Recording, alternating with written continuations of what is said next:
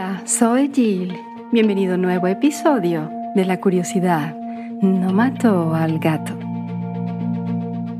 ¿Has pensado que si se te ha ocurrido algo nuevo, eres el único? Pues te voy a contar que no. Han habido muchos casos donde existen invenciones simultáneas. El viejo refrán dice, rayo no cae dos veces y no solo es incorrecto en el sentido natural, sino que aparentemente también lo es en el sentido metafórico. Porque resulta que algunas de las mejores ideas de la historia no solo se les ocurrieron a dos personas diferentes, sino que se les ocurrieron a dos personas diferentes casi al mismo tiempo. La historia está llena de nombres de inventores como Nikola Tesla, Thomas Edison, Sir Isaac Newton y Dmitri Mendeleev. Algunos de estos nombres son interesantes porque son ejemplos del evento aparentemente no tan raro de la invención simultánea. Este evento se define como una invención que es investigada, inventada o descubierta independientemente por dos o más personas. Desde el cálculo y el pararrayos hasta la vacuna contra la polio y el plástico. Hoy te voy a hablar de cosas que se inventaron simultáneamente sin que sus inventores supieran que había alguien más en otro lado del mundo o quizás hasta en su misma ciudad, que habían pensado lo mismo. ¿Me acompañas?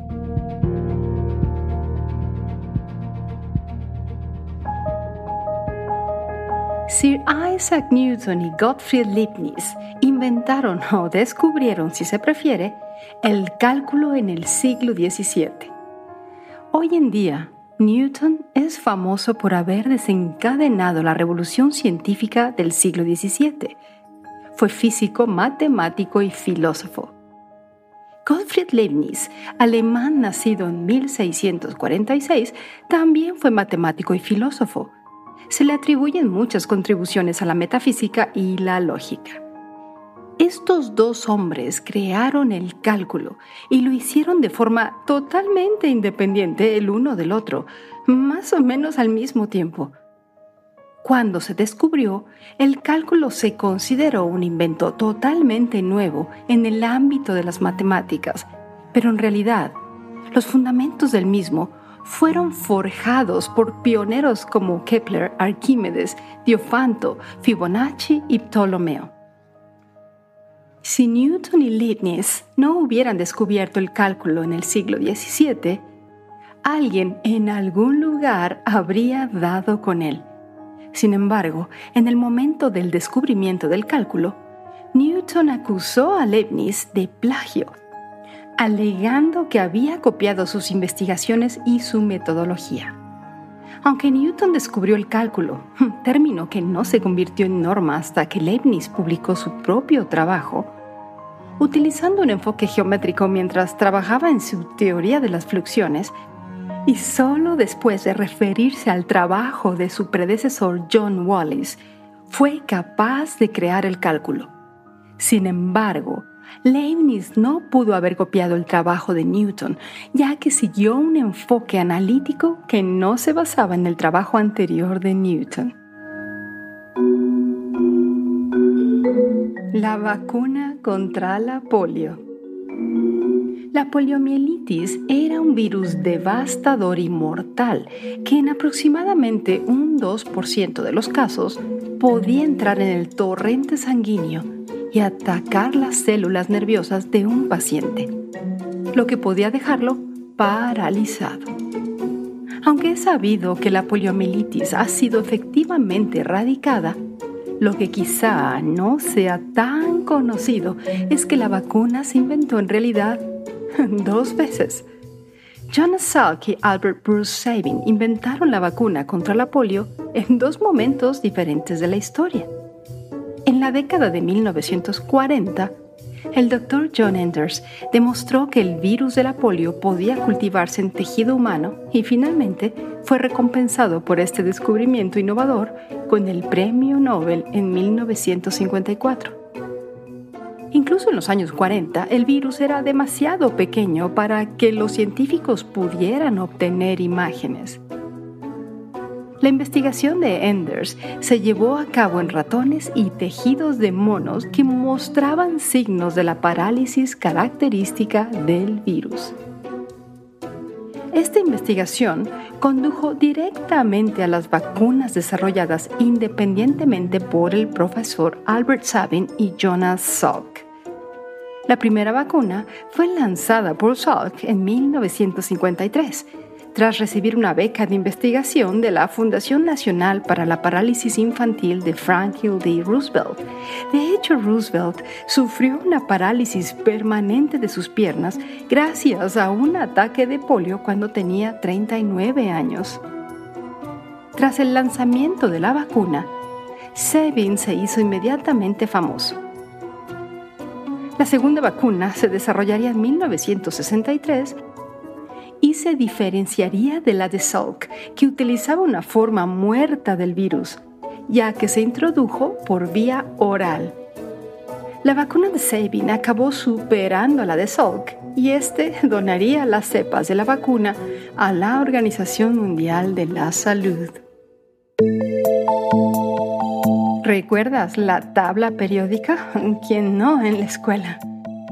En 1869 y 1870, Dmitri Mendeleev y Lothar Meyer publicaron dos tablas periódicas sorprendentemente similares. Aunque se atribuye a Dmitri Mendeleev y el descubrimiento, ya que su tabla fue la primera en publicarse. La tabla de Lothar-Meyer es notablemente similar a la de Mendeleev, a pesar de que ambos científicos trabajaron de forma completamente independiente. El trabajo de Mendeleev fue revolucionario. Su tabla era tan avanzada que fue capaz de predecir dónde irían varios elementos que aún no se habían descubierto. La tabla de Meyer, terminada en 1868, estaba organizada por peso atómico y valencia. Sorprendentemente, los dos científicos desconocían por completo el trabajo del otro, incluso años después de la publicación de sus dos tablas periódicas. Sin embargo, Meyer admitió que la tabla de Mendeleev se publicó primero. Aunque llegó tarde a la fiesta, la contribución de Meyer a la tabla periódica no puede ser ignorada, ya que Meyer fue el primero en mostrar el patrón en el valor atómico cuando se traza contra su peso atómico.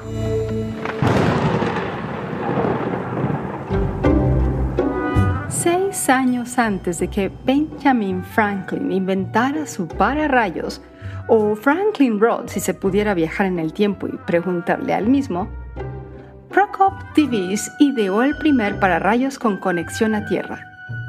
El dispositivo de Prokop pretendía actuar como pararrayos y al mismo tiempo disipar las tormentas eléctricas.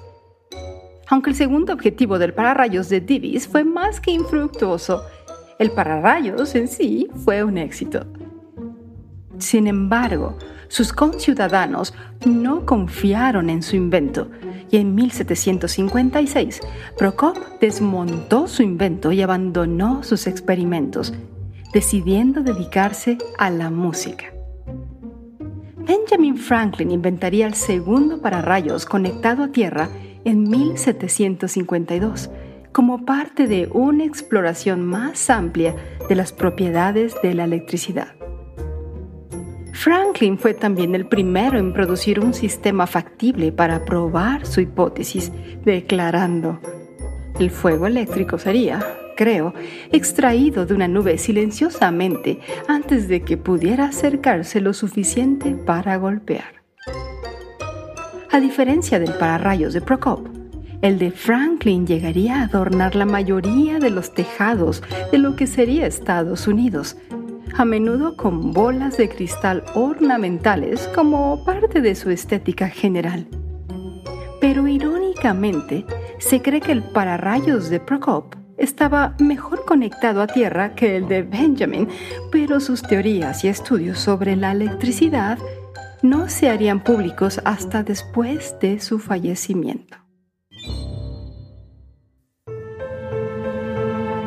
Si sabes lo que es un neutrino, ¿verdad? Un neutrino es una partícula subatómica neutra que no suele interactuar con la materia normal. Fueron observados por primera vez en 1956 por Fred Raines de la Universidad de California en Irvine. Pero tras demostrarse que los núcleos que sufren desintegración beta emiten neutrinos junto con sus electrones, los físicos quisieron saber si estas partículas también tenían masa. Takaki Gachita en Japón, en colaboración con un equipo de otros 120 científicos estadounidenses y japoneses, y Arthur B. MacDonald en Canadá, demostraron que los neutrinos tienen masa y lo hicieron con métodos completamente diferentes. El equipo de Kajita midió los neutrinos producidos en la atmósfera a partir de los rayos cósmicos utilizando Super Cameo Candle, un detector Karenkov que contiene 50.000 toneladas de agua ultra pura. El equipo de Kajita reveló que su detector midió que los neutrinos tenían una masa inferior a un electronvoltio. Ok, para poner esto en perspectiva, un electrón tiene una masa de 511.000 electronvoltios. Bien, el estudio de Kajita se llevó a cabo en el 2015, pero el estudio de Arthur B. McDonald tuvo lugar 15 años antes y bueno, Kajita no sabía y reveló que los neutrinos en realidad se desvían en diferentes tipos, lo que hace que cambien a diferentes estados, neutrinos electrónicos, neutrinos muónicos y neutrinos tau, que muestran todos ellos comportamientos diferentes. Este estudio sugirió efectivamente que estas partículas subatómicas tienen que tener masa para exhibir este tipo de comportamiento. Y como resultado, tanto Takaki Kajita como Arthur B. McDonald comparten el premio Nobel.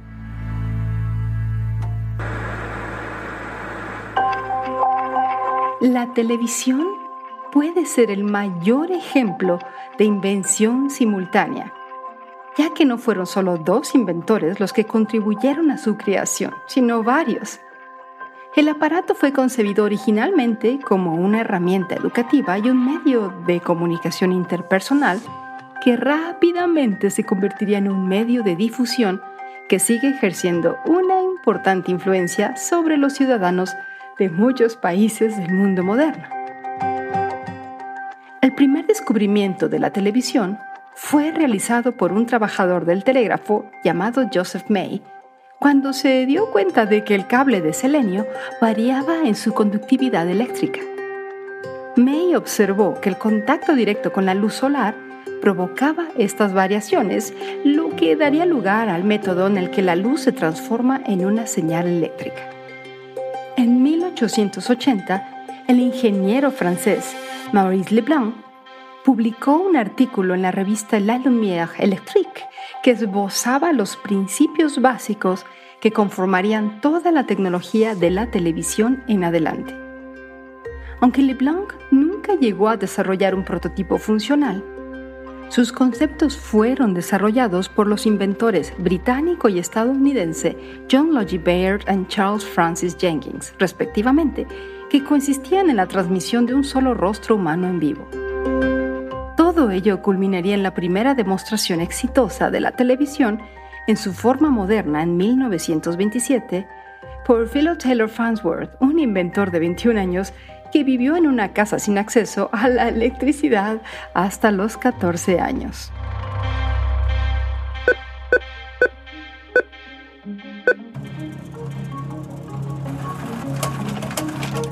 Otro invento muy importante en nuestra sociedad y que también se inventó simultáneamente fue el cajero automático. En 1967, el inventor escocés John Shepherd Barron inventó lo que en su momento se denominó The Lago Cash System, conocido hoy como cajero automático. Aunque en aquella época no existían las tarjetas de cajero automático, la máquina de Barron aceptaba cheques impresos con carbono 14, un isótopo portador de una ligera radioactividad. El invento cambió la banca tal y como se conocía entonces. Ah, pero en 1969, Don Wetzel, sin que supiera de John Sheffer Barron, inventó el primer cajero automático de Estados Unidos que se instaló en el Chemical Bank, que ahora es un local de Chase Banking en el centro de Rockville, en Long Island. La máquina de Wetzel podía recibir depósitos, dispensar efectivo y transferir dinero entre cuentas, y se accedía a ella mediante una tarjeta de cajero automático con banda magnética. Ambos inventores se inspiraron en las largas colas de espera y en el hecho de quedarse fuera de su entidad bancaria fuera de horario y desarrollaron el concepto de forma independiente.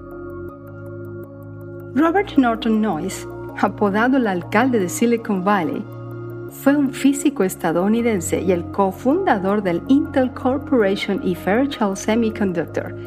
También es uno de los responsables de la invención del microchip o microchip y tiene la patente estadounidense de los circuitos electrónicos miniaturizados.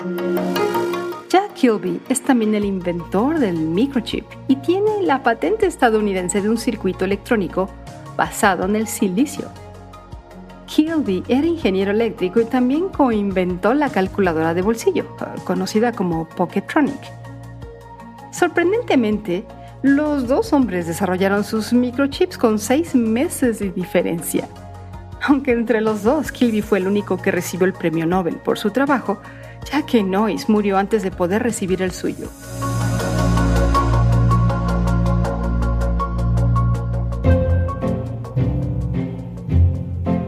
¿Y quién iba a pensar que el plástico también tuvo dos inventores donde no se conocían?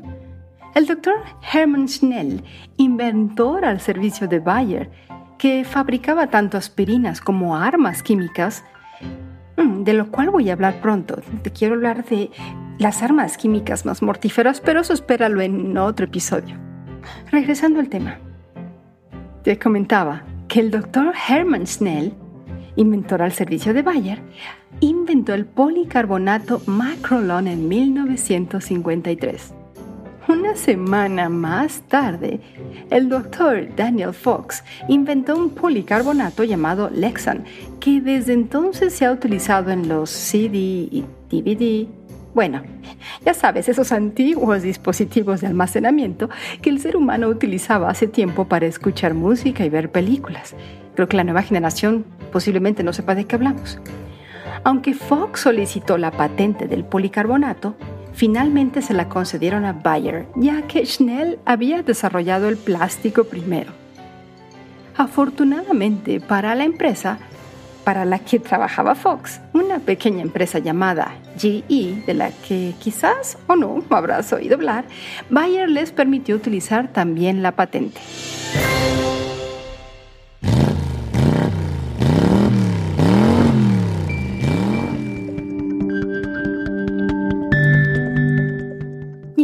Último, te hablo del motor a reacción. Durante la Segunda Guerra Mundial, en lados opuestos del conflicto, Sir Frank Whittle y Hans von Ohain desarrollaron de forma independiente el motor a reacción. El motor a reacción creado por Hans von Ohain, junto con Max Henn, un ingeniero automotriz de la época, tenía un diámetro mayor que el modelo terminado de Whittle, pero había graves problemas con la capacidad del motor para mantener la estabilidad de la combustión. El motor de Whittle, aunque ciertamente más pequeño, se probó por primera vez en 1937 y este acontecimiento se considera la primera prueba con éxito del invento, aunque Ohio había demostrado el primer uso operativo de un motor a reacción. Los dos se reunieron después de que la guerra terminara oficialmente, posando para una fotografía en la que ambos sostenían imágenes de sus diseños de motores a reacción. Y yo pienso, pero no creo que solo se den invenciones, yo creo que en la creatividad también. No sé si has leído últimamente de este cantante británico, Ed Sheeran. Él creo que está en medio de un problema legal porque otro compositor hizo una canción, compuso una canción que se parecía mucho a una que se hizo muy famosa de Sharon, que se llama The Shape of You, algo así. Y si las escuchas, sí tiene un parecido, Pero realmente yo creo que sí se les ocurrió al mismo tiempo, bueno, un, tiempo antes y otro después, pero la idea era muy similar.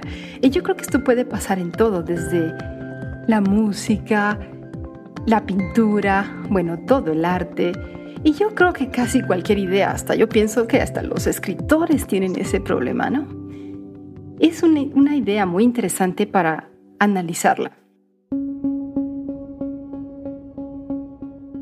Así que recuerda, si se te llegara a ocurrir algo, ya sea un invento o quieras crear lo que sea, y de repente escuchas algo en otro lado del mundo, o no, puede ser dentro de tu mismo país, ciudad, que suena igual, se vea igual, antes de que lo culpes, dale el beneficio de la duda. Quizás se le ocurrió al mismo tiempo. Te espero en el próximo episodio de la curiosidad no mató al gato.